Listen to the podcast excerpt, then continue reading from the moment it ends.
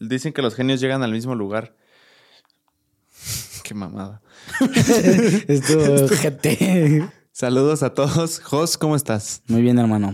la verdad es que son una hora avanzada ya de la noche y tú con tu rutina, no sé si te vas a quedar dormido aquí o qué, qué va a pasar, güey. No, para nada. Eh, esta es la tertulia. Mi tocayo no está sentado en ese sillón porque tuvo eh, una complicación que lo imposibilitó de venir. Pero mi buen Jos, el buen Jos, estaba aquí en la Ciudad de México porque vino para grabar episodios de su podcast. Em, grabó aquí en el estudio. Eso es un honor para mí. Y, dijimos, bueno, tiene que salir tertulia la próxima semana para no dejar sin, sin episodio. Y, el buen Jos eh, ha sido un elemento esencial y vital en el proyecto. Así que te agradezco, hermano, que hayas aceptado y un gusto poder conversar contigo. Hombre, ustedes, gracias por la invitación. Saben que siempre voy a estar disponible para ustedes. ¿Qué tal les funcionó el episodio pasado con, con invitados, güey? ¿Qué tal la respuesta de la audiencia? No, a mí me. eh, Bueno, a- en lo personal, hablando primero de, de- de la opinión mía como tal, a mí me encantó, güey. Es el episodio donde más me he reído. Tuvimos a Core y a Jancitas, dos comediantes muy buenos, y a mí me mamó. O sea, a mí en lo personal me encantó. Eh, entiendo que a, a mi tocayo también se la, se la pasó bien. Y, Que no habló un culo, güey. Tampoco ya la Eh, segunda parte sí, no habló ni madre. Pero fue por un tema concreto Sí, sí, sí. personal, güey. Sí, lo sabemos. Solo es hacer hincapié sobre eso, güey. Sí, sí. Pero es que en el momento yo no sabía, güey. Ya. Entonces lo estaba chingue y chingue de que por qué no hablaba, güey. Porque sí lo veía bien raro, güey. Yo creí que estaba emputado o algo. Entonces dije, igual, pues no sé qué pasa. Pero ya luego me explicó una situación personal que tuvo en ese momento y que lo tenía muy distraído y un poco preocupado. Sí. Entonces yo cuando me enteré de eso me, me- me sentí un poco mal conmigo de estarlo, de estarlo molestando de que no hablaba. Pero eh, fuera de eso, la primera parte se la pasó súper bien el tocayo, según lo que me dice. Y eh, leí comentarios de que en el episodio completo de que gustó, o sea, de que estuvo divertido, güey, eh, que los volviéramos a traer. O sea, se, se pidió segunda parte, entonces eso es una retroalimentación positiva y a mí me encantó. güey. Y es que la dinámica que tienen estos dos güeyes es, es brutal, güey. O sea, Sí. incluso con Suárez también tienen una buena dinámica de, de buen desmadre y se, se la pasa uno muy a gusto con estas personalidades, güey. Sí, y aparte le saben, le saben al entretenimiento, entonces no es como que se queden calladas o no, no digan de nada. Creo que estuvo bien y salieron buenos clips también de, ese episodio, lo cual eh, siempre es bueno. Entonces, creo que fue un éxito ese. Ya, hecho. Güey, estaba pensando en, en, en, en particularmente un, un evento, pero creo que ya tocamos tema de eventos en el podcast que yo he estado, güey. Entonces, ¿quieres saltarnos esta parte? O sea, que cortemos esto, güey. Pues ahí trae el tema. No, tú, tú tr- trae lo que quieras a la mesa, güey. El tema interesante que, que quería platicarte y preguntarte es, ¿has pensado algún día en tu boda soñada, güey? O sea, ¿qué elementos habría en tu boda?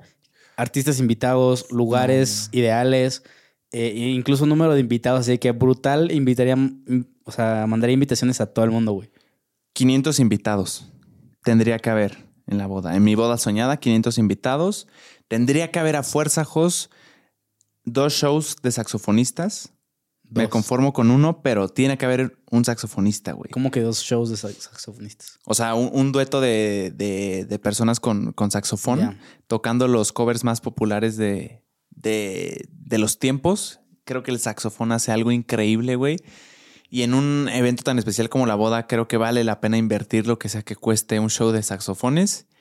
Y si me puedo soñar con un artista que, que toque en la boda o que cante, a mí me encantaría que estuviera... eh, Dios santo, güey. Yo iba a decir que Guaina, pero Guaina no, tal vez no es el estilo perfecto para, para una boda. Entonces me voy con Sebastián Yatra, que me encanta y que creo que puede, puede adaptar su, o sea, su, su música se puede reproducir en, en una boda, güey. o Fíjate sea. que a mí me tocó una vez en una boda que estuve y era Sebastián Yatra, güey. Sí, sí, sí, sí, sí me contaste. Entonces esas, esas experiencias son brutales, güey. Dices, no mames, este cabrón está cantando aquí para estas 150 personas. Pff, Debe ser una locura. gran güey. experiencia. güey. Esa sería mi, mi boda soñada. Y pues un, un platillo, un, un menú de, ¿Qué tipo de lugar, tres güey? tiempos. Abierto, cerrado, de día, de noche. Eh, me gustaría que fuera en. Voy a decir que en la playa, güey. O sea, si, si me puedo soñar, sería en la playa. Y para, para que vayan 500 personas, estaría muy cabrón. Evidente. ¿Cu- ¿Cuál sería el protocolo ahí, güey? Si haces una boda en la playa, ¿tú tienes que pagar por el boleto de los asistentes? Según yo, se negocian varias cosas, güey. O sea, incluso el, el hotel en donde está la gente. Yo lo que he escuchado mucho de las bodas son que se hacen en como ceremonias en la playa y ya la fiesta si es en el hotel donde tienes cierto descuento preferencial y tú pagas como cierta parte y ya los demás pagan de que el avión o algo extra, güey. Pero sí se hace como una negociación ahí de yo pago esto y ustedes pagan esta parte. Ahora, ¿qué opinas de eso? ¿Está, ¿Está mala onda o está insensible hacer una boda en un lugar que es donde no está tu familia o tus amigos de toda la vida y tener que hacerlos que paguen transporte, viáticos, todo eso, ¿lo ves, ¿lo ves un tanto insensible? Yo creo que si es muy lejos, en el caso de si tú vives en el norte y vas a hacer tu boda en el sur, pues sí te pasaba el lanza, güey, porque toda Sí. tu familia había allá, güey. Sin embargo, si vas a invitar 500 personas y vas a obligar a que 500 personas se desplacen, creo que está pasado el lanza, güey. Si tu boda va a ser de 100 personas, pues es más fácil hacer que 100 personas vayan a un solo lugar, ¿no? Y no te lo puedes tomar personal si muchas no van, ¿no? O sea, si hay personas que dicen, perdón, o sea, no, ahorita mis finanzas no están como para pagar dos boletos de avión, mi pareja y yo, no te lo puedes tomar personal, ¿estás de acuerdo? Sí, definitivamente, pero pues también imagínate tú esa responsabilidad de que te están, eres de los 100 invitados, No. también busca cómo hacerle para poder ir, güey, ¿no? O sea, incluso hasta de que puedas invitar a alguien más para rellenar un cuarto y que se haga más barato. O sea, yo sí me tomaría como de que tengo que ir a esa boda porque estoy siendo considerado esos de ese presupuesto corto, güey. Claro, también depende de, de quién, o sea, quién es el que se está casando, qué tan cercano es a ti, ¿no? Pero yo creo que definitivamente si te considera tu, a tu boda es alguien cercano para esa persona. Mm, sí. Sí, tiene sentido. Yo me, tocó una vez una boda muy, muy exótica y no sé qué te, te parezca tan exótico para ti, pero no sé si te he platicado que, que he estado en- de proveedor en, en distintas bodas en cantidad de ocasiones. Y una vez un güey me dijo de que, güey, vamos a ir a una boda en Uruapan, Michoacán. Y yo, ok, no sé qué hay en Uruapan, pero en Uruapan, pero va a estar, a estar chido. Y haz de cuenta que lo que nosotros vendemos son chisperos para las bodas, estos chisperos que salen en los vals de las novias. Bueno, cada centro de mesa tenía un arreglo de flores que llevaba un chispero, güey. ¡Hala! Y Joder. la boda era como para 500 personas. Era una boda enorme, güey. Y el detalle ahí, eh, lo excéntrico eran las flores. O sea, había flores en todos lados. Tú entrabas y la mesa de novios tenía una pared repleta de flores, güey. Y nos llamó la atención que eran demasiadas, demasiadas flores para, una, para un solo evento. De- incluso llevaban como dos, tres días montando todo el arreglo de flores. Ay, güey. Y nuestra boda fue de, oye, ¿cuánto se gastaron en las flores? ¿Cuánto crees que se gastaron en una boda para ¿Estaba repleto de flores todo el lugar? pues todas las mesas tenían un arreglo de flores muy grande y Para cada uno 500 llevaba un personas. Voy a decir, güey, porque pues, 350 mil pesos. Un millón de pesos. ¡A la vir- ¿En flores? En flores. Ahora, imagínate Ay, todos los demás güey. detalles puntuales que tenía cada la boda. Hay- hay- en- No, las flores debe ser lo último. o no sé si lo último lo es un más- detalle creo que importante, pero hay cosas más importantes que las flores que- Claro. que, que valen más. Sí, Hubo sí. un artista, creo que se llama Saúl el Jaguar, que es como de banda eh, de- regional, que también, o sea, un artista cabrón con un escenario muy producido, güey, con, su, con toda su banda. Y estuvo también, el espectáculo estuvo fantástico. Y al final hubo como un show de caballos, de estos caballos que bailan, así como pusieron unos, unos pisos es- especiales para que los caballos No. sonara el ritmo de la música. Un espectáculo de boda que duró dos días. ¿La boda duró dos días? Seguidas. Sí, decidas. Gran espectáculo. Nosotros de chisperos nos fuimos rayados porque pusimos chisperos en donde, en donde pudimos. Y también teníamos que esperar a que la boda terminara porque teníamos que bajar los arreglos de las flores y llevarnos nuestros chisperos. Entonces tuvimos que estar ahí como tres, cuatro días. En el Dios santo. Y escatimaron. Y también te da miedo porque si es Michoacán, nada en contra de la gente de Michoacán, los quiero mucho, pero tienen cierto este, reputación, ¿no? Entonces te, te pones así de que, ¿de quién será esta fiesta, güey? Porque estamos siendo invitados. Gran boda, la neta, yo me la pasé chingón, disfruté muchísimo, incluso nos invitaron de tomar ahí los, los organizadores y la, la pasé bien chingón. Pero sí dices, wow, güey, un millón de pesos. Yo nunca he visto un millón de pesos en mi vida. En flores. Y eso fue en flores. Ahora imagínate la comida, imagínate el show, imagínate el lugar, la renta del lugar. ¿En dónde fue? ¿En una hacienda o...? Era un salón, un salón, la verdad es que estaba sencillo, un estacionamiento común y corriente, el, como el recubrimiento era de, de puro cristal, nada llamativo, súper tranquilo, un, un salón casual, pero sí los detalles que pusieron los novios para la boda, brutales. güey. Qué locura. El, el tema de la boda... eh, Hay una tradición, ¿no? Que en una boda supuestamente el que debe pagar por ella es el papá de la novia. Por tradición, ¿no? Se dice. La verdad es que no sé, ¿No sabías eso? ¿no? Ah, se supone que... O sea, él tiene que pagar todo. O sea, que tú llegas con, con ella y me quiero casar con su hija, pague la boda. La fiesta.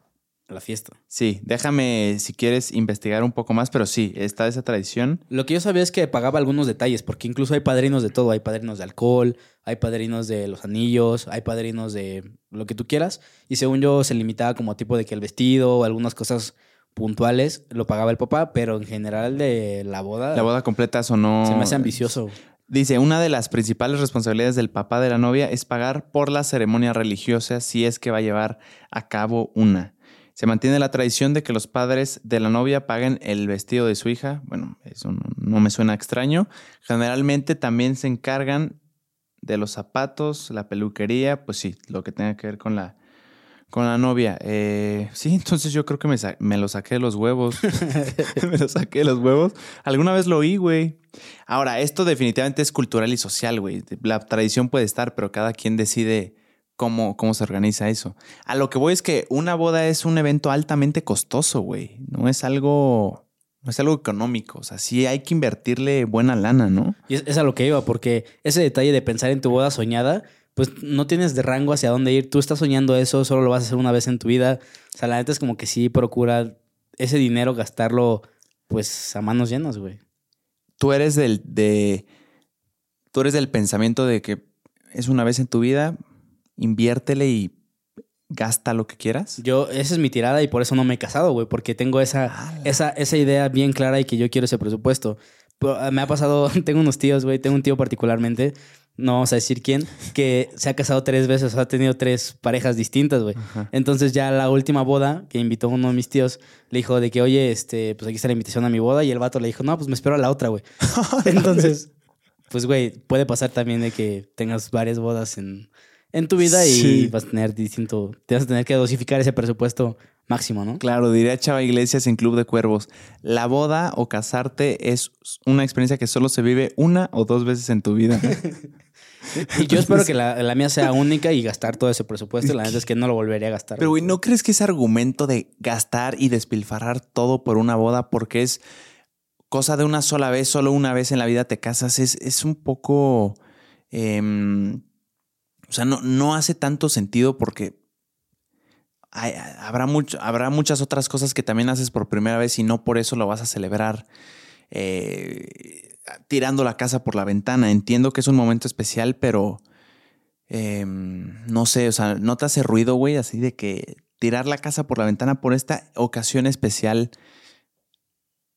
O sea, igual la, la persona estará ahí y van a poder hacer cosas juntos, experiencias inolvidables, experiencias costosas, irse de viaje durante todo, todo el tiempo. ¿No crees que a veces sí representa un riesgo financiero el, el intentar tirar la casa por la ventana por una sola noche, güey? No lo sé, y lo veo mucho con las graduaciones. O sea, solo te gradúas una vez de secundaria, una vez de prepa, y aún así son varias celebraciones donde se tira la casa por la ventana porque también es un, un lujo una graduación. O sea, buscas como los mejores lugares, buscas lo mejor para el mejor banquete para tus invitados, Sí. incluso pagas los boletos de tus invitados, que también pues, es costoso, y te gradúas de secundaria, de prepa y de primaria, y son varios eventos similares que es la primera vez que te gradúas de eso, ¿no? Sin embargo, siento que en las bodas sí es muy particular de que los dos tienen que estar de acuerdo. O sea, si alguien no está de acuerdo en, en gastar tanta cantidad de dinero y es mejor un viaje, entonces habría que ponerle valor. O sea, para las personas que le ven mucho valor en hacer un evento una única vez, es perfecto el gastarte todo el dinero que tengas, güey, ¿sabes? Pero si no, si hay alguien que no está de acuerdo con eso, entonces hay que negociarlo. O sea, en tu experiencia en el ramo de los eventos, ¿cuánto crees que podría ser? O sea, tirándole a algo mínimo, mínimo para organizar un evento con un salón, con un banquete, con, con, con música, güey. ¿Cuánto, ¿Cuánto se te ocurre? eh, especulas tú qué es lo mínimo que te podrías gastar organizando tu boda.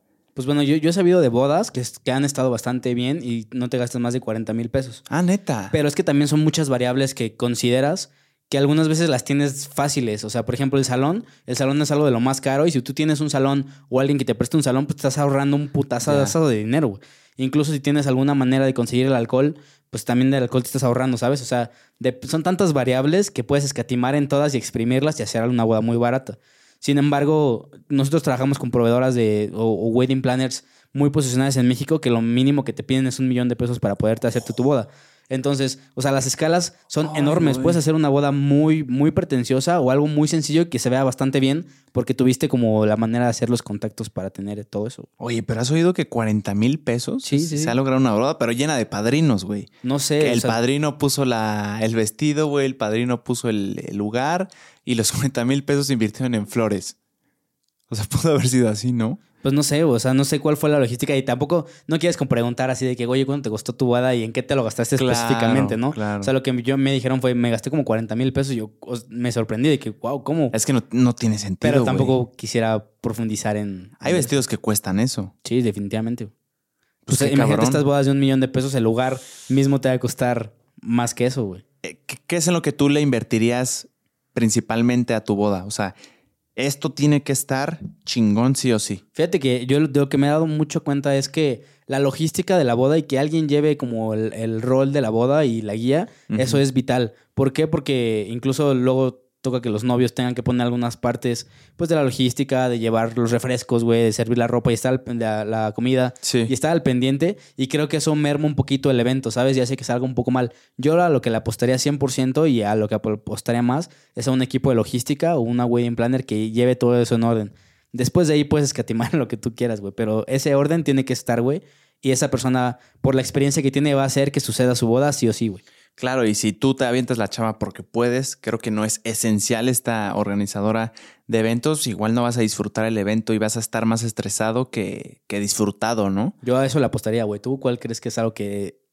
Yo creo ¿Qué que la comida tiene que ser de muy buena, güey. O sea, una, una, una muy buena comida creo que tiene que estar ahí. Segundo, la música. Buena, buena en qué sentido? O sea, De sabor, güey. eh, em, o sea, puede ser unos guisos que hizo tu abuelita, pero que estén pasados de lanza de ricos, güey. Porque son económicos, pero no es algo exótico. Sí, no, no creo que mi primera opción para mi comida de boda sean guisos, pero lo que haya, o sea, no me interesa que sea langosta, güey. No me refiero como a algo muy lujoso. Simplemente que sí, o sea, la premisa, que lo que sea que se sirva sea de buena calidad, güey. O sea, si se sirve un corte de carne, que sepa bueno y que esté bien preparado, bien sazonado el sabor. Me refiero al sabor y al a la calidad del alimento. Que, que sea un buen.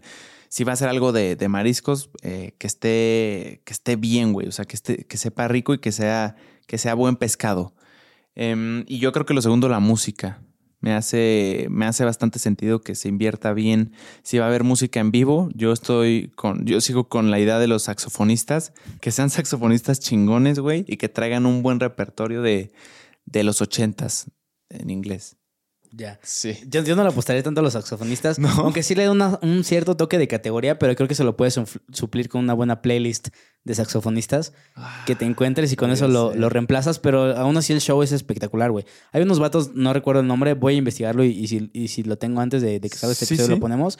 Pero es un vato que tiene, es una banda, son como cuatro personas. El vato tiene, un, tiene cabello largo y va llevando la boda en cuestión de música, musicalmente.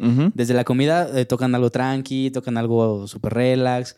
Y ya en la noche para abrir pista, o sea, se vuelve una banda de rock y rompe completamente la noche y la pista. Y todo el mundo está cantando con ellos juntos. Y no es un DJ y no tiene un setlist así cabrón, pero sabe cómo llevar a la gente, que creo que es lo más importante de una boda, que sepas los tiempos de, de la música, cuándo es hora de comer y que tú sepas cuándo se rompió la pista para empezar a bailar y tú solito digas, ya es hora de bailar y, y vaya, ¿sabes? Y te, te metas con, con la banda, con esa banda a mí se me hace fascinante, lo he visto como tres, cuatro veces y el vato que es el protagonista es excelente, güey.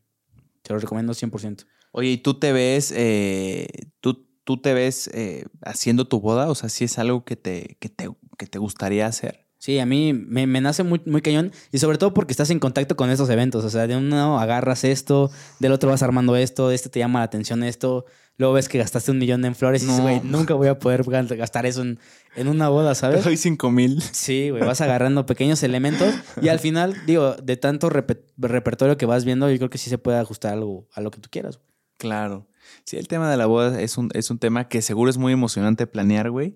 También debe ser estresante hasta un punto estar checando que todo esté bien, que todo esté en orden. Supongo que esa es la chamba de la wedding planner, pero igual es un momento tan especial que quieres que todo esté en orden, que quieres que todo fluya perfectamente. Por ejemplo, en eventos que también son únicos, tu graduación de prepa para ti fue como memorable, así que la graduación de prepa.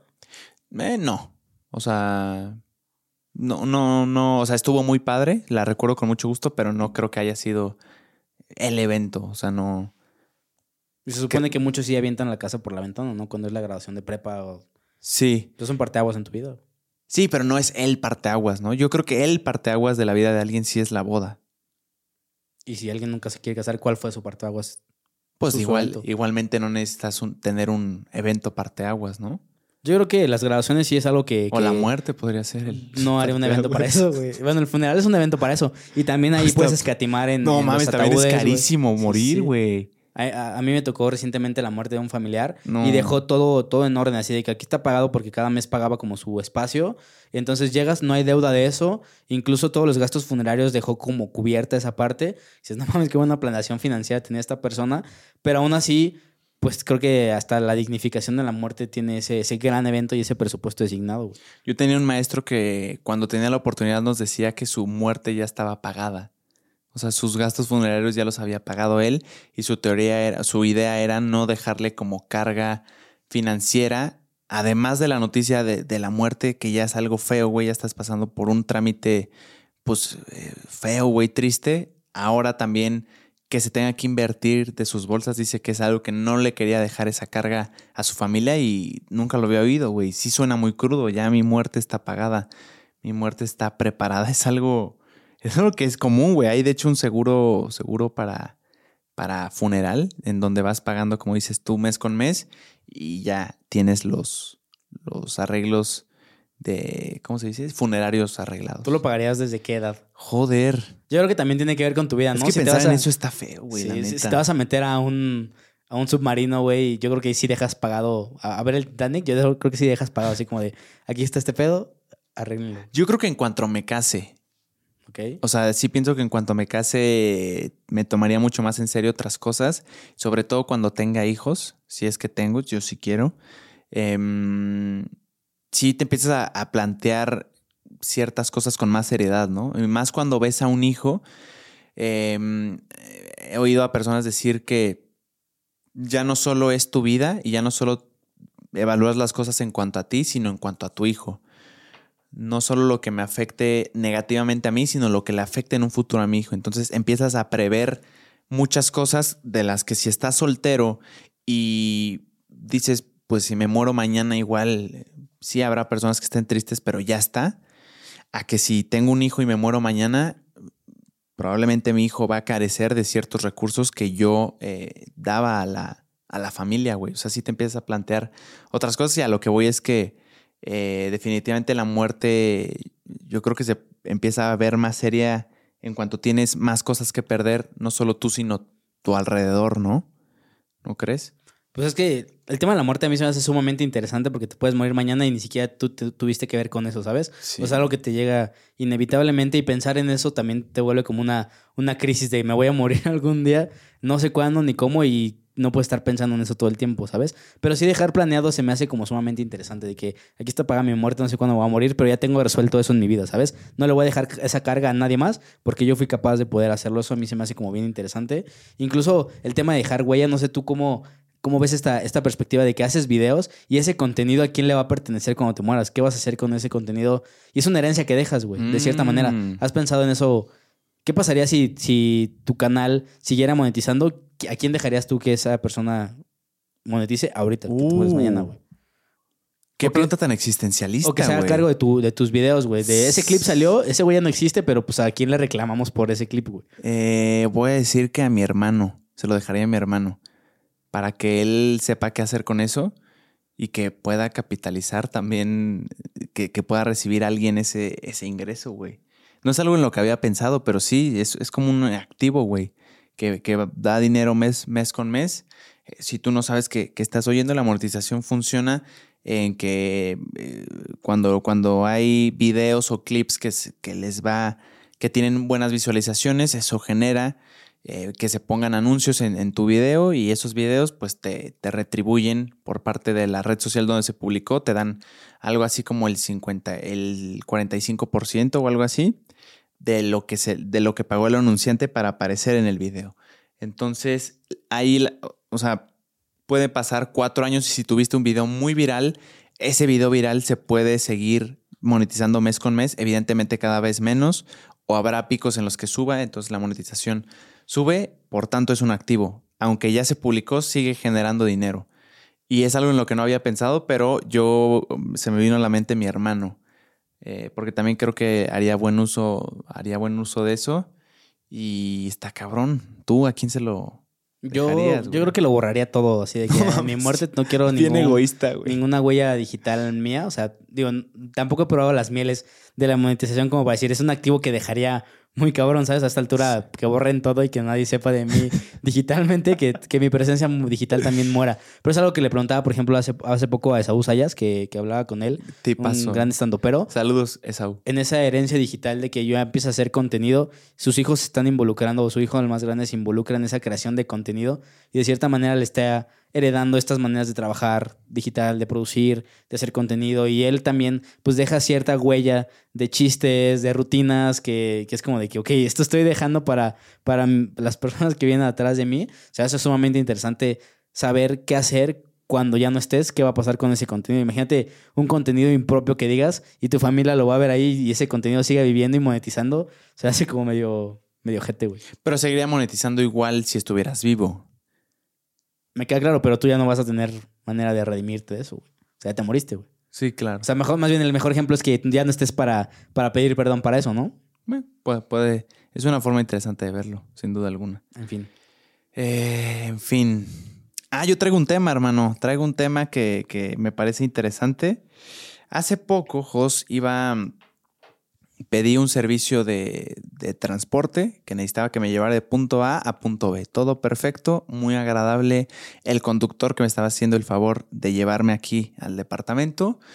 Eh, hasta que noté que en un alto sacó su teléfono y se puso a mandar un mensaje. Todo bien, güey. Pero después del semáforo, como que esta conversación continuó. Entonces iba manejando e iba viendo el teléfono. Entonces no suelo ser, según yo, paranoico, güey, cuando alguien maneja, no, no suelo ser como fijado en ciertas cosas, pero yo notaba que, que avanzaba el tráfico, güey, ya íbamos como a 70, 80 kilómetros por hora y el, y el caballero, o sea, yo, yo lo veía con sus ojos clavados en el teléfono, güey. Entonces, no me dejó de hacer ruido, güey, y es la primera vez que creo que, que hago consciente como que me pongo paranoico por un riesgo en el que puedo estar inmerso, güey. Y el pedo es que no regresaban los ojos a, ver el camino, güey. O sea, como que sí estaba bien mm. clavado. Yo no sé qué estaba haciendo, güey. Pero seguro era importante. Em, entonces entré en este dilema de, güey, mi vida definitivamente está en riesgo. Porque si algo sucede, no solo le sucede algo a él, sino a mí también, güey. Cualquier cosa que no vea, que choque, lo que sea. Pero también estaba eh, el otro lado que estaba pensando que es, no quiero ser, eh, no quiero ser esa persona que, está como reclamando. Entiendo que, que, suena tonto ahorita que hablé del riesgo, pero sí, o sea, no, no quería como, pues decirlo, de que, güey, deja, deja tu teléfono. O sea, no hallaba manera amable de decir, eh, güey, ¿qué pedo? Deja tu teléfono. Pero igual como que la paranoia estaba ahí, güey. A fin de cuentas, siguió, güey. O sea, o sea, a veces lo, tomaba, lo volvía a agarrar, pero, pero sí me puso un poco paranoico el hecho de que estuviera ahí clavado en el teléfono y ya hasta, ya, ya casi cuando llegamos, lo seguía viendo y ya, o sea, sí me molestó la situación, güey. No le, le terminé no diciendo nada, pero, pero me prometí que le iba, que iba a poner un comentario en la, la plataforma, lo cual se me fue, güey. No, no califiqué absolutamente nada, se me fue por completo, pero no sé, güey, te quiero preguntar qué hubieras hecho tú. Definitivamente hay un riesgo ahí. ¿Y, qué hubieras hecho tú, güey? Yo, yo lo primero que quería es pensar si yo lo he hecho alguna otra vez, güey. O sea, si yo he ido con el teléfono hablando con alguien mientras voy manejando y si lo he hecho, no le puedo reclamar nunca nada, güey. O sea, si yo me pongo en riesgo a mí mismo, el otro güey me va a valer verga, güey, ¿sabes? Y, y, no hay manera de reclamarle algo que tú también haces e imponerte en riesgo a ti mismo. Sin embargo, creo que el dejar la opinión tampoco ayuda tanto porque no sé si las plataformas revisen los comentarios que le pones a cada una de las personas. Sin embargo, las estrellas pues sí pueden ser representativas. Y de hecho creo que en la plataforma tú como conductor puedes ver qué te está poniendo la gente, ¿sabes? O sea, no creo que llegue tan directo a ver, sino creo que es o a la aplicación que sea, sino creo que es como retroalimentativo para la persona. O sea, la persona va a saber claramente que, que estuvo en el en el teléfono, ¿sabes? O sea, más bien sería el mensaje directo del de que, hey, me pusiste en riesgo, güey. Yo la neta es que no lo haría porque yo lo he hecho cuando voy manejando. Entonces, yo lo que reclamaría es cuando yo hago algo, o más bien cuando él hace algo que yo no haría. En este caso te platiqué hace poco que venía un vato manejando a 160 kilómetros por hora, yo manejo a 110, 120. Sí. Entonces ahí sí es como de, oye, pues bájale poquito porque yo no me quiero morir, güey. Al menos por eh, manejar rapidísimo, ¿no? En ese caso, sí tomo y, y de una manera como decente de que, oye, ¿te gusta manejar rápido? Como sutilmente, pero intentando que cache la indirecta de que no está tan chido manejar rapidísimo, güey, ¿sabes? Pero en el caso que tú planteas, cuando tú haces algo que te pone en riesgo, tú eres dueño del, del riesgo, güey. Tú decides ponerte en riesgo y sabes si te la juegas o no. En el caso en el que tú solo eres el pasajero de un coche que está teniendo conductas riesgosas como ir a alta velocidad o checando el teléfono, tú no eres dueño del riesgo, güey. Él está decidiendo no solo por él, sino por ti, güey. Entonces creo que ahí cambia un poco, un poco la ecuación, güey. Si viene a ser al- algo distinto, porque si, si choca, no solo se va a afectar él, güey, también va a afectar al pasajero que decidió, que no decidió hacer una actividad riesgosa manejando. Claro, pero si tú no te cuidas a ti mismo cuando vas en el teléfono, ¿qué te va, o sea, ¿por qué te pones a hacerla de pedo? Porque alguien más tampoco cuida de ti, ¿sabes? En- entiendo tu punto. Y, sí, y yo también entiendo el tuyo, pero no sé si sea un, un buen argumento, ni el mío ni el tuyo. Yo creo que si estás, como en un momento bueno, sí decirle sarcásticamente de que "Ay, nunca te han multado por venir en el teléfono. ah, güey". esa está buena, güey. Entonces, como, pero no siempre vas a andar en ese mood chido. O sea, si andas enojado y, y ves que a lo mejor ya escribó, esquivó tres coches y que a lo mejor ya se frenó así de repente, pitaron. ya le dijiste, o sea, sí, no te pases de lanza, hermano. ya.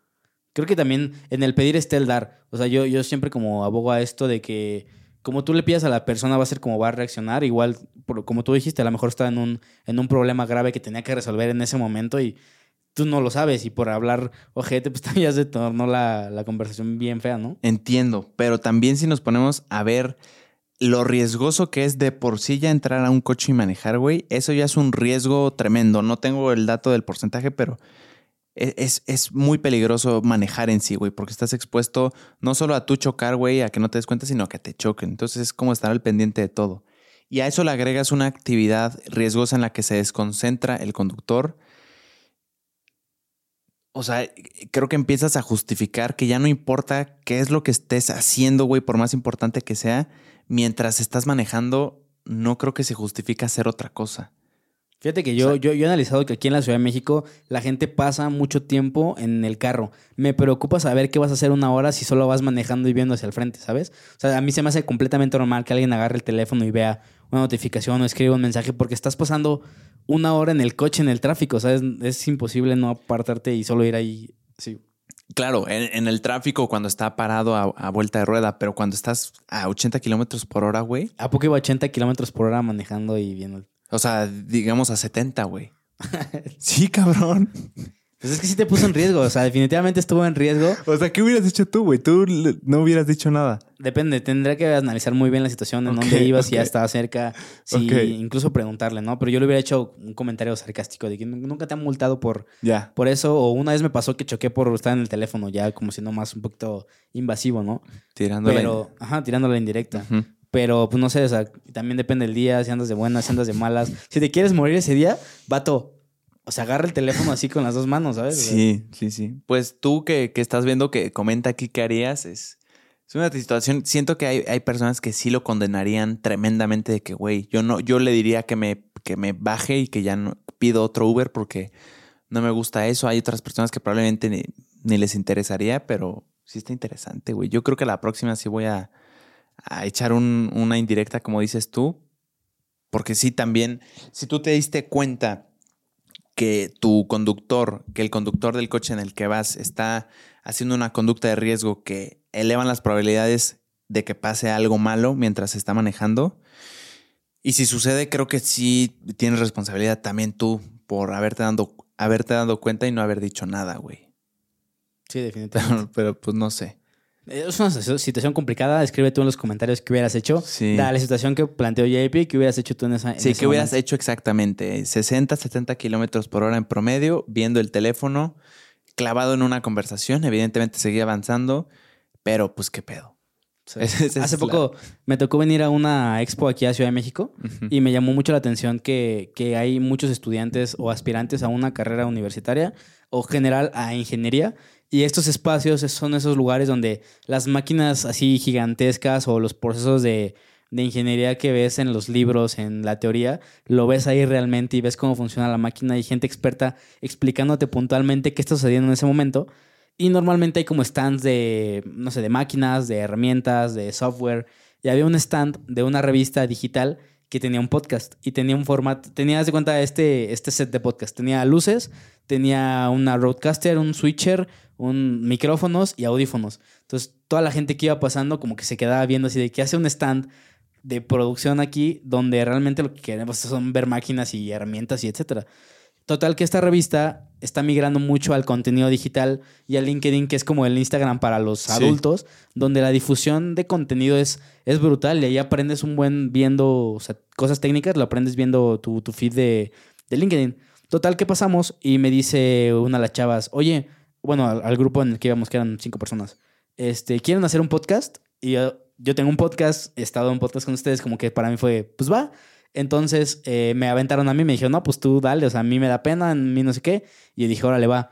Y eh, iba como a, ¿qué hacen ustedes en la feria? ¿A qué se dedica tu empresa? Y salió en como la página principal de la revista en LinkedIn.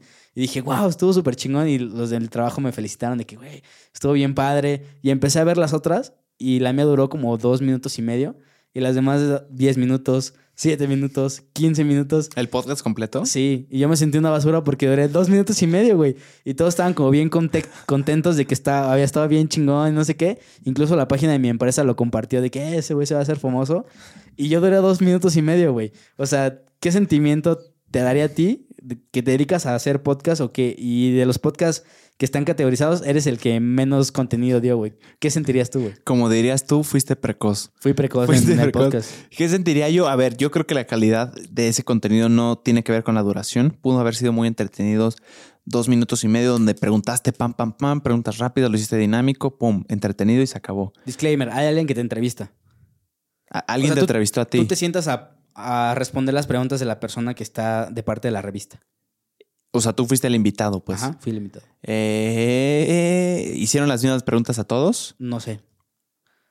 Pues eh, es, yo creo que pudo haber, o sea, vuelvo a lo mismo, no creo que porque haya durado poco no fue de calidad. Pudiste haber contestado muy concisamente, güey, pero a lo que ibas, chingón. Y el de 10 minutos pudo haber cantinfleado un chingo, güey, no fue a ningún lugar y, y, se desvió de tema y no se tuvo claro. O sea, creo que no tiene que ver tanto con, con esa calidad. Eh, igual y una duración más baja pudo haber significado que tú pudiste expresar tus ideas de una manera más clara y más aterrizada y más eficiente, más rápido que otras personas. Entonces, en principio, no creo que la duración baja sea sinónimo de una mala eh, posición. Pero, pero, si todos fueran como de una duración promedio de 8 minutos y la mía fue de 2, yo en principio me pondría a ver las otras, güey, y ver qué pedo. O sea, si preguntaron cosas extras o, cuál, cuál era el formato, probablemente no lo, no lo entendí bien. Sí, yo creo que hay mucha falta de comunicación en eso, en el de que necesitamos esto de ti. Y yo al principio me senté y empezaron a grabar y yo de que, ok, ¿qué necesitan que quieran que les diga, sabes? Y en ese sentido creo que va por ese lado de que las ideas como que ya las tengo bien sintetizadas, bien aterrizadas y lo sé hablar y no tengo pena, porque los de mi equipo me dijeron de que lo hiciste muy bien, o sea, estuvo muy bien lo que dijiste, puntual y conciso y contestaste lo que ella necesitaba. Y la host también como que, pues imagínate hablarle a alguien extraño y que llegue y hacerle preguntas, ¿de qué le vas a preguntar, güey, sabes? Entonces creo que también como que su capacidad estuvo como limitada en no investigar al invitado y qué tema querías platicar con esa persona y qué temas podías platicar con esa persona porque no hiciste la investigación previa de ni siquiera decirle a qué te dedicas tú, vato.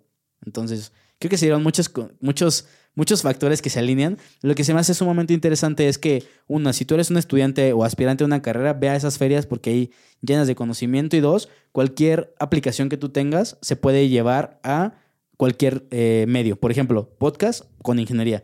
Es una revista digital y ahí está el puesto y está el stand y les fue, creo que fascinante, hicieron un buen de conexiones. O sea, toda la gente que tú ves un stand y que te dice, ah, esta máquina, y lo ves como el Rey Midas, lo, ya lo puedes encontrar en LinkedIn porque llegaste a la revista digital, ¿sabes? O sea, esa página te crea la conexión con esas personas y a mí se hizo brillante la idea de estos vatos. Eso está tremendo. LinkedIn ahorita es una red social que creo que está infravalorada porque tiene mucho valor. Es una red social en la que tú puedes conectar y hacer networking virtual con personas eh, que, que, que, son top en ciertas industrias, güey. Te puedes topar ahí al CEO o al director general de un banco, güey. O puedes encontrar ahí al productor ejecutivo de cierto programa o al editor que edita y es el que hace los diseños para esta página y esta revista. Sí, es una, es una locura, güey Ah, yo, yo estoy en LinkedIn y sí he, logrado conectar con personas que, que, digo, wow, güey, o sea, está, está, está cabrón que hayamos, eh, pues, o sea, que, que esta red social nos facilite como el contacto y sobre todo tiende a ser como más, evidentemente profesional, entonces puedes poner ahí tu, pues una especie de currículum de qué has hecho, güey, tus proyectos, tus avances, con quién has trabajado, güey. Entiendo que también la misma red social te conecta con personas con de la universidad en la que estudiaste o estás estudiando, en los trabajos que has estado, güey, como que te propone a personas nuevas. Y es como una forma de networking bien tremenda de conocer personas sin que necesariamente tengas que dar como este acercamiento que muchos, para muchos puede ser incómodo en persona. Como de, oye, hola, soy, soy yo y hago esto, esto y esto, ¿tú qué haces? O sea, creo que, evita varias fricciones y que lo facilita. Es como un Tinder para profesionistas que es, es, está infravalorado, güey. Yo creo que muchas personas no le dan el valor. Yo, de hecho, no tenía hasta que en una clase en la universidad eh, la maestra como que hablaba mucho de LinkedIn y decía de todas las oportunidades podías tener. Incluso una compañera de mi salón compartió que su papá estaba en una empresa muy cabrona de cierta industria eh, y ya estaba posicionado ahí de años, güey, y que una, una otra una, una, empresa competencia de donde ya trabajaba lo robó por LinkedIn, güey. O sea, vio que trabajaba ahí, vio que en LinkedIn trabajaba desde hace años, entonces vio que era como un perfil adecuado y por LinkedIn lo contactó y lo robó, güey. O sea, se salió su papá y se fue a esta otra empresa gracias a este Tinder de profesionistas, güey. Y, incluso funciona para mercadotecnia. Si tú vendes tapas para botellas de cerveza, pues ves quién trabaja en compras de, de todas las cervecerías y le mandas tu publicidad, esa persona necesita tus tapas de alguna manera y ya los tienes filtrados. O sea, el gap de, de, buscar ese, ese contacto específico ya lo tienes. Y como que a toda la gente le gusta poner, yo trabajo en compras en tal empresa de tantos años. Entonces tienes ahí la persona cautiva para venderle lo que tú quieras. Sí, yo le voy a dar más a LinkedIn. O sea, voy a, voy a hacerlo como más, le voy a tomar más en serio porque sí creo que tiene, tiene tiene buenas funciones y un objetivo muy, muy bueno, güey. O si no sabes a qué dedicarte y ya tienes una carrera o tienes como la idea, esas personas suben como la premisa de qué estudiaron, de a qué se han dedicado y puedes ver como la gama de opciones hacia dónde va la carrera tradicional de lo que estás estudiando o que te interesa. Y también pues, te puede abrir un panorama de que ah, a eso van todos, yo no quiero eso en mi vida o sí quiero eso. Entonces te, da esa apertura también bien cabrón. Sí, y es interesante porque se, se maneja como por redes o algo así, LinkedIn, como que vas accediendo a ciertas redes y el mismo algoritmo eh, te va te va abriendo puertas o acceso a otro a otras personas con un perfil eh, pues sí más alto güey o más posicionado dentro de la aplicación. Entonces entre más personas conozcas y entre más redes te inmiscuyas vas como abriendo puertas. Está extraño güey no termino de entender todavía el algoritmo pero sí es algo valioso creo muy valioso. Siguiente tema. Sí, es que ya, ya, que ya lo, quemamos mucho, güey, pero sí, o sea, definitivamente si quieres empezar tu carrera profesional, estas son las páginas ideales y si quieres hacerte también de un nombre, poner tu currículum desde cero ahí, o sea, si has trabajado en cualquier lugar, eso te va a servir y te van a poder jalar, como tú dijiste, o robar de otras empresas que vayan como en el mismo nicho. Siempre utilícenlo porque es súper valioso. O también si nunca has hecho algo eh, relevante, como, relevante como para poner en tu currículum, igual puedes estar ahí, no tener un currículum impresionante o no tener absolutamente nada, pero igual puedes conectar con, con alguien de, de, una empresa específica donde te gustaría empezar a desarrollar cierta habilidad y hacer ahí un trato, güey, un negocio de un internship, una... O incluso personas que admiras, o sea, directores, preguntarle puntualmente cómo hizo esa estrategia. O sea, es muy fácil agregarlo a tu red y mandarle ahí un correo y o No, mandarle mensaje un mensaje directo, o sea, mandarle cualquier cosa, puedes tener ese contacto directo con esa persona que te interesa cierta información. Y sí funciona, o sea, Sí, yo sí, he mandado mensajes directos y sí le llega y sí responde, güey. O sea, no es como una red social que la gente abandona. Porque aparte, o sea, o sea, tú al momento de estar en LinkedIn sabes esa importancia y, y distingues que no es un Instagram, no es un Facebook, no es un Snapchat.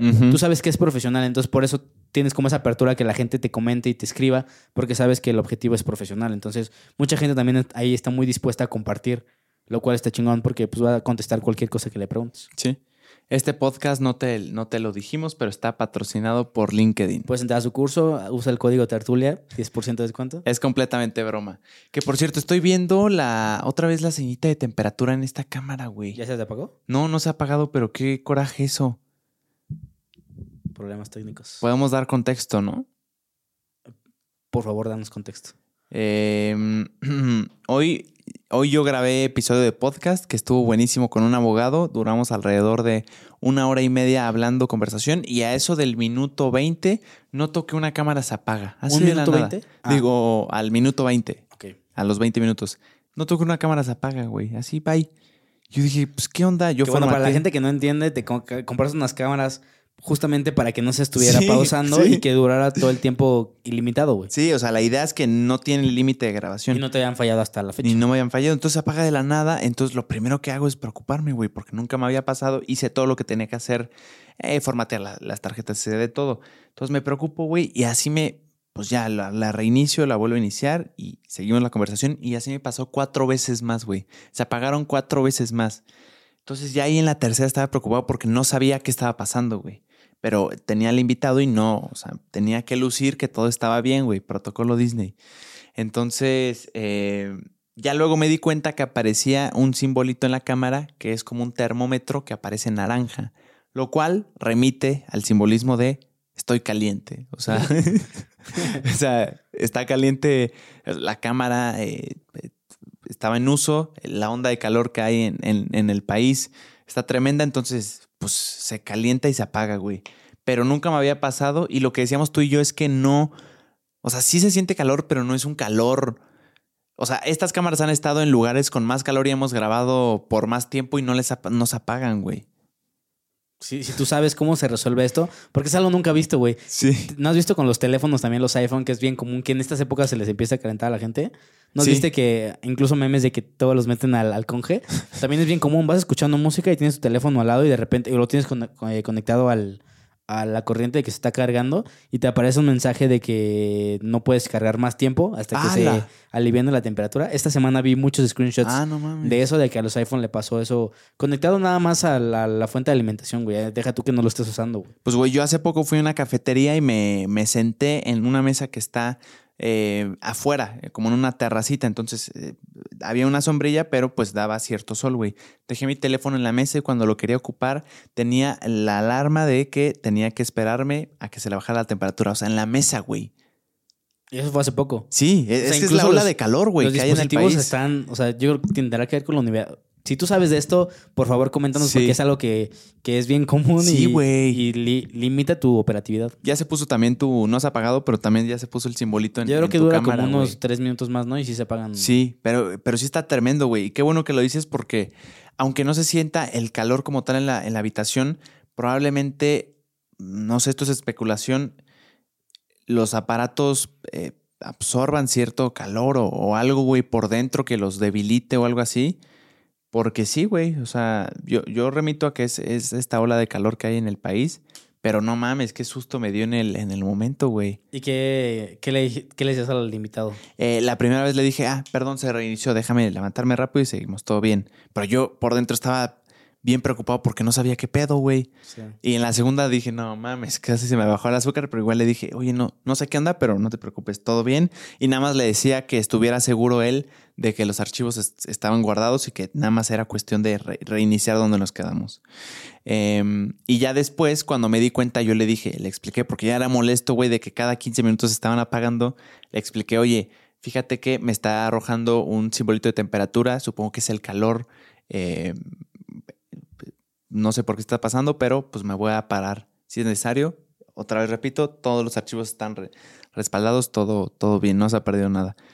Entonces me dijo, sí, sí hace calor y él traía su saco, güey, y todo. Entonces yo creo que simpatizó. Súper buen tipo, güey. Me tocó un invitadazo para que me, me tocara ese aprendizaje, güey. Sí, porque luego hay unos los que sí te hacen como caras y no, Ah, sí. no, no de mal pedo, sino de no saber qué está pasando, güey. Sí, sí, Y de hecho, justamente te iba a decir, güey, que si tenés un tripié para poner mi iPhone para grabar una tercera cámara. A mí me gusta mucho tener una tercera cámara Sí. por respaldo, güey. Pero dije, güey, tienes cámaras nuevas, güey, no pasa nada, güey. Esa cámara tercera hubiera salvado bien cabrón el pedo. Sí.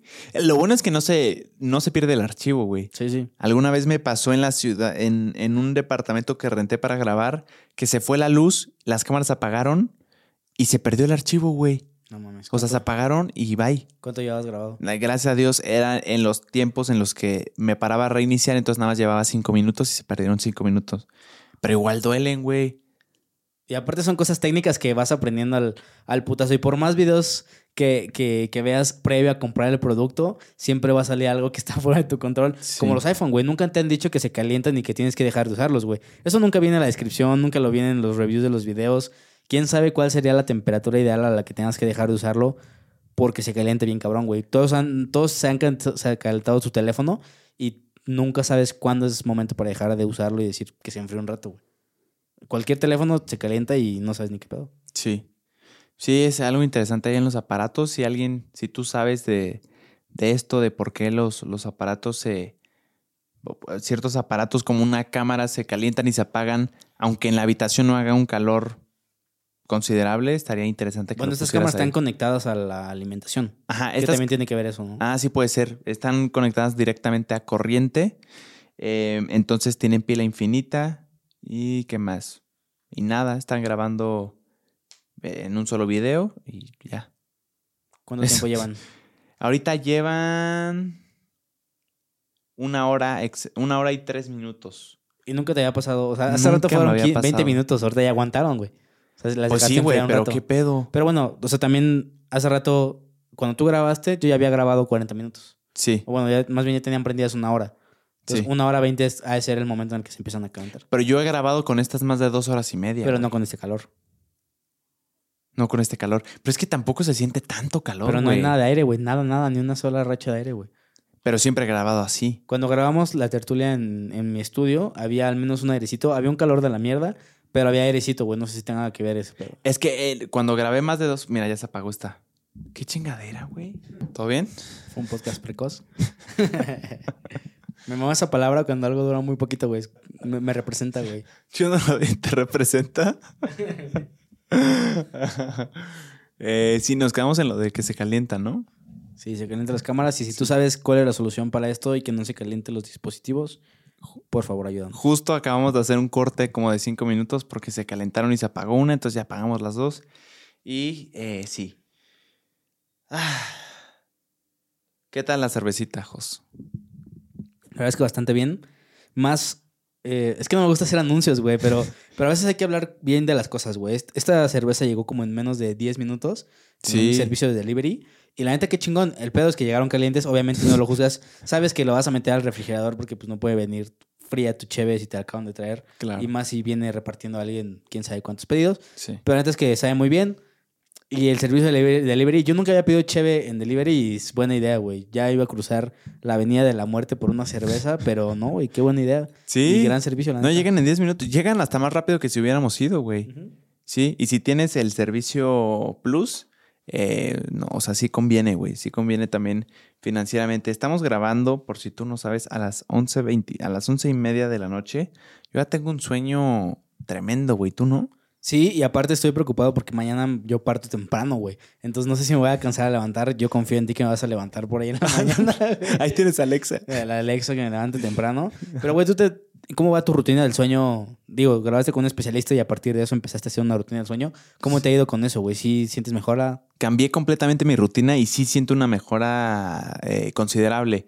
A ver, yo antes me dormía en promedio como a las 11, 11 y media, pero era muy irregular, güey. O sea, a veces me dormía a las 11, otro día a la 1, a veces a las 11 y otro día a las 12. Entonces, como que mi cuerpo no se adaptaba, o sea, no sabía qué hora, a qué hora se dormía, por tanto me costaba, me costaba conciliar el sueño, güey. Me costaba, o sea, yo podía estar una hora, una hora y media sin, sin poder dormir diciéndole a mi cuerpo, hey, ya duérmete, ya, ya quiero descansar. Entonces, eso me costaba a partir de que, de que hablé con el especialista del sueño y me habló de, de la regularidad del sueño, de la regularidad del sueño y de, de, de, tomarme en serio una rutina previa antes de dormir para que el cuerpo se relaje, güey, y ya como que le estés diciendo, ya vamos a dormir, el ritmo ya bajó.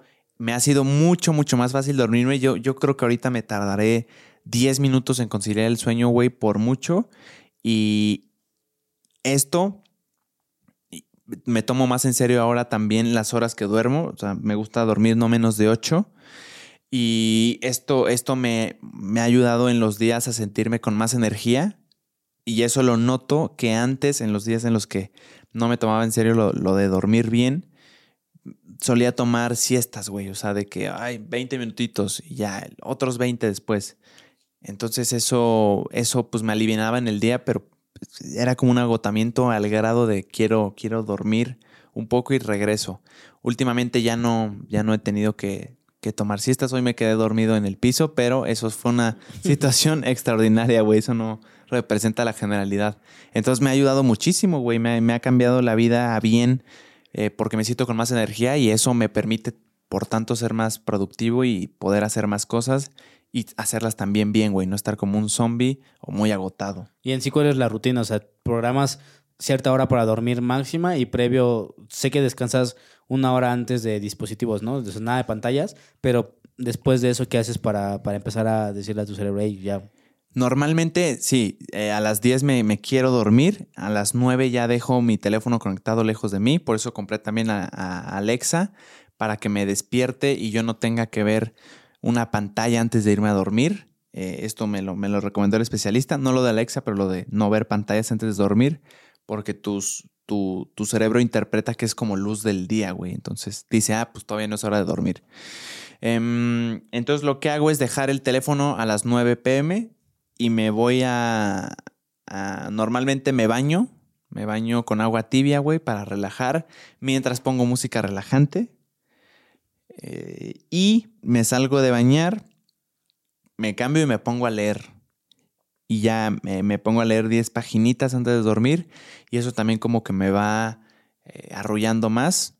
Dejo el libro con un vaso de agua al lado, tomo un vasito de agua y vámonos a mimir.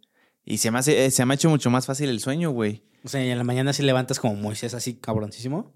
Energía, ganas de hacer las cosas. Ah, una energía top, top, no. O sea, sí despierto somnoliento, güey, pero. Pero no, o sea, no me cuesta.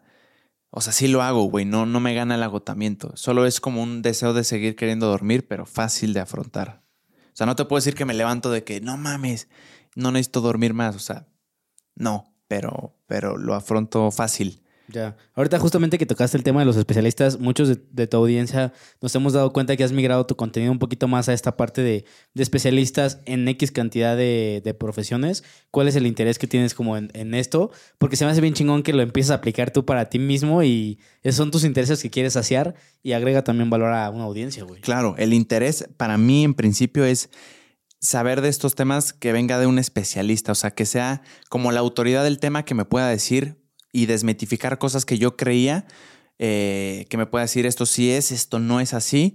Y, poder preguntarle lo que quiera. O sea, a mí me interesan mucho este, este tipo de temas. Los especialistas que he traído son eh, especialistas de temas que genuinamente me, me llaman la atención, güey. Saber, eh, preguntar directamente cosas, aclarar y, desmentir si es necesario. Entonces, para mí es algo que me gusta, güey. Es algo que, que haría con mi doctor, güey. O sea, cuando voy con un doctor me gusta no solo que me diga esto, esto y esto, sino sí preguntarle el por qué, güey, o qué puedo hacer, o fuera de este medicamento, qué, hábitos me podrían ayudar a que se, se acelerara el proceso.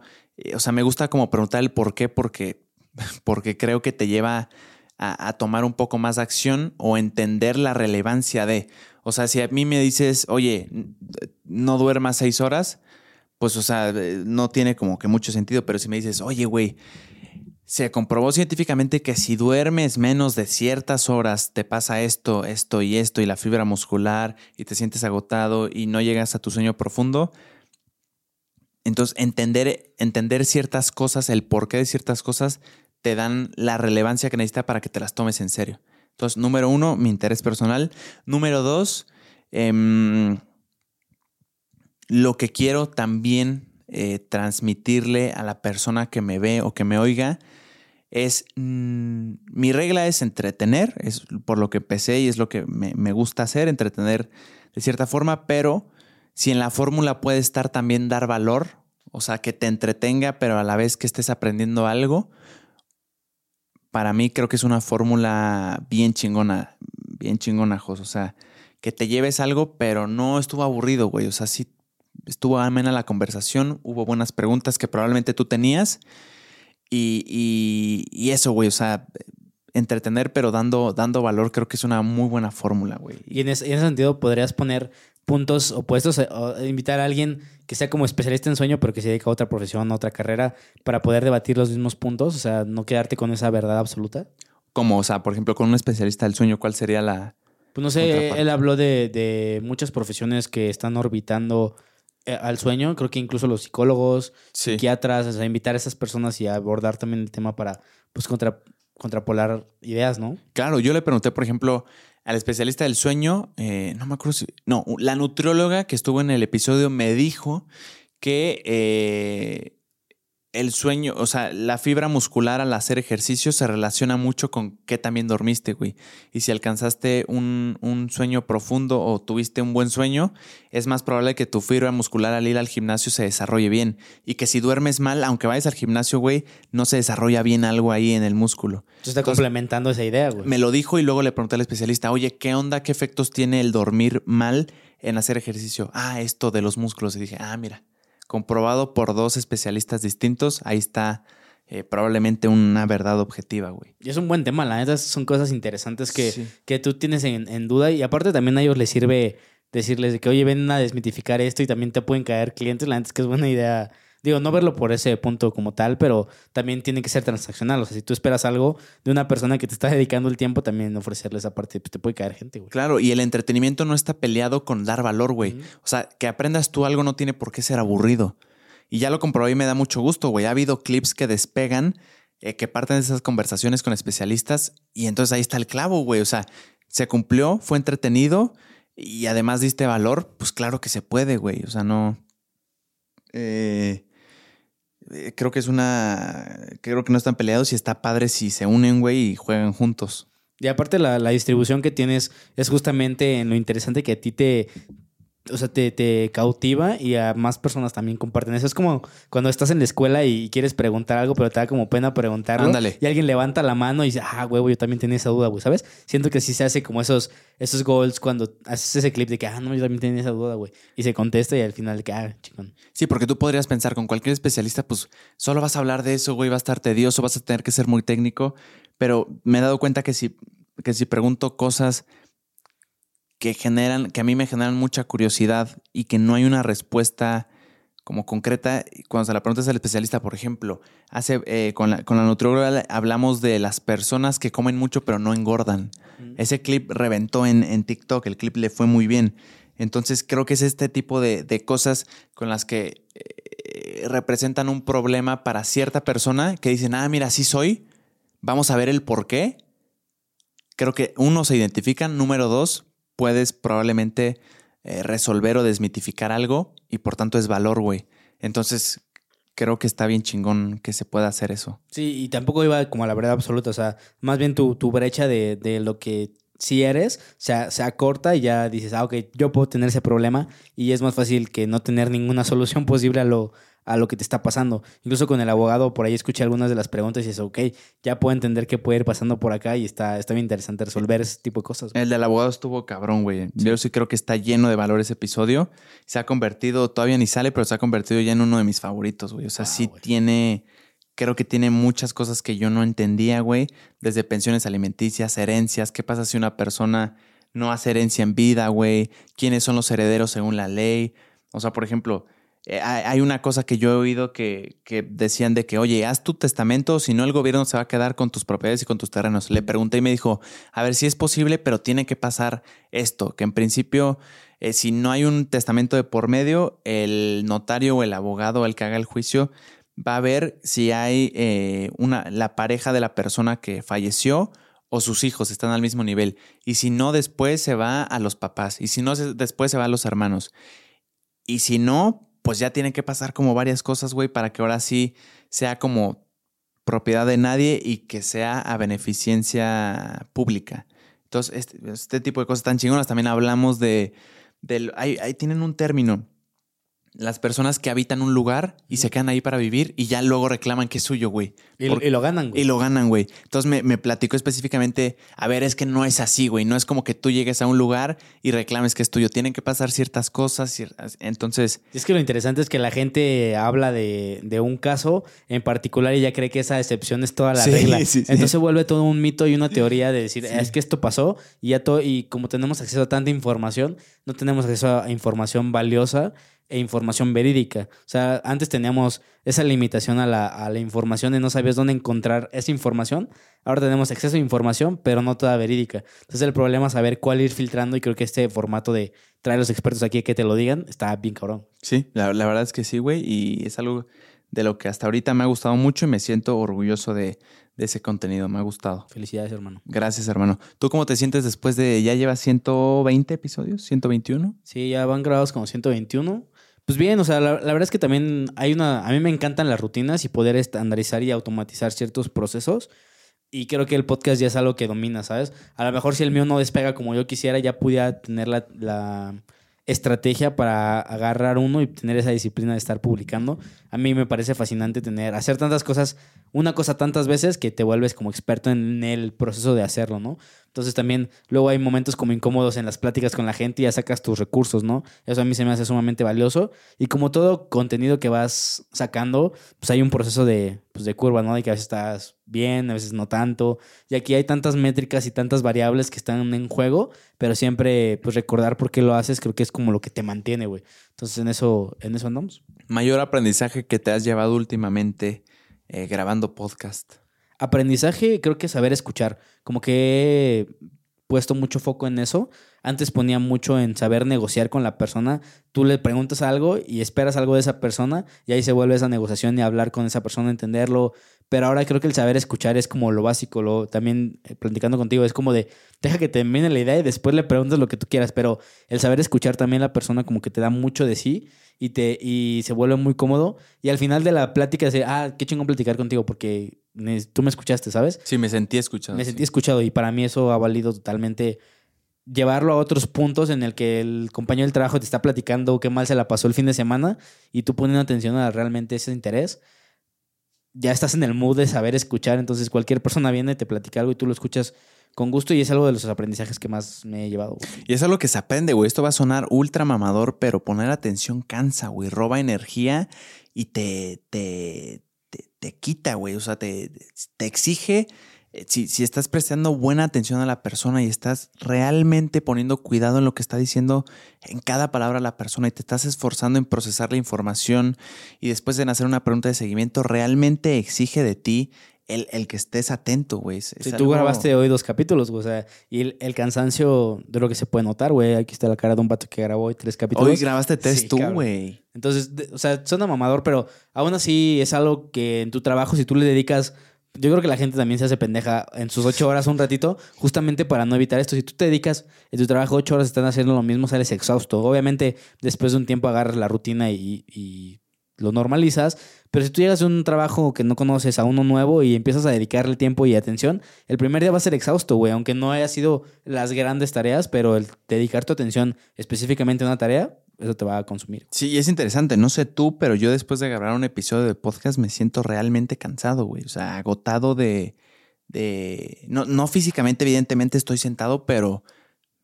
No- sé cómo explicarlo, güey. Mentalmente, como que, uy, estás como bajoneado, güey. Como que dejaste toda la energía en esa conversación, aunque solo hayas oído y preguntado.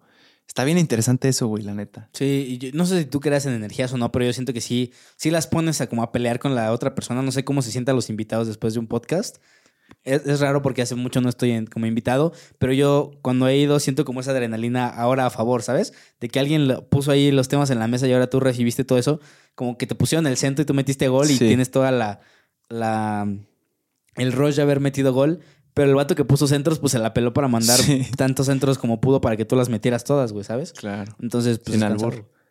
O con albur, como como quieras. quieran. Ujú. Pero, pero nada, hermano, no te quiero desvelar. Si quieres, con esto Con esto podemos cerrar. podemos cerrar. Mañana, ¿a qué hora te tienes que levantar, güey? Eh, no sé, güey, yo creo que siete y media Ah, bien.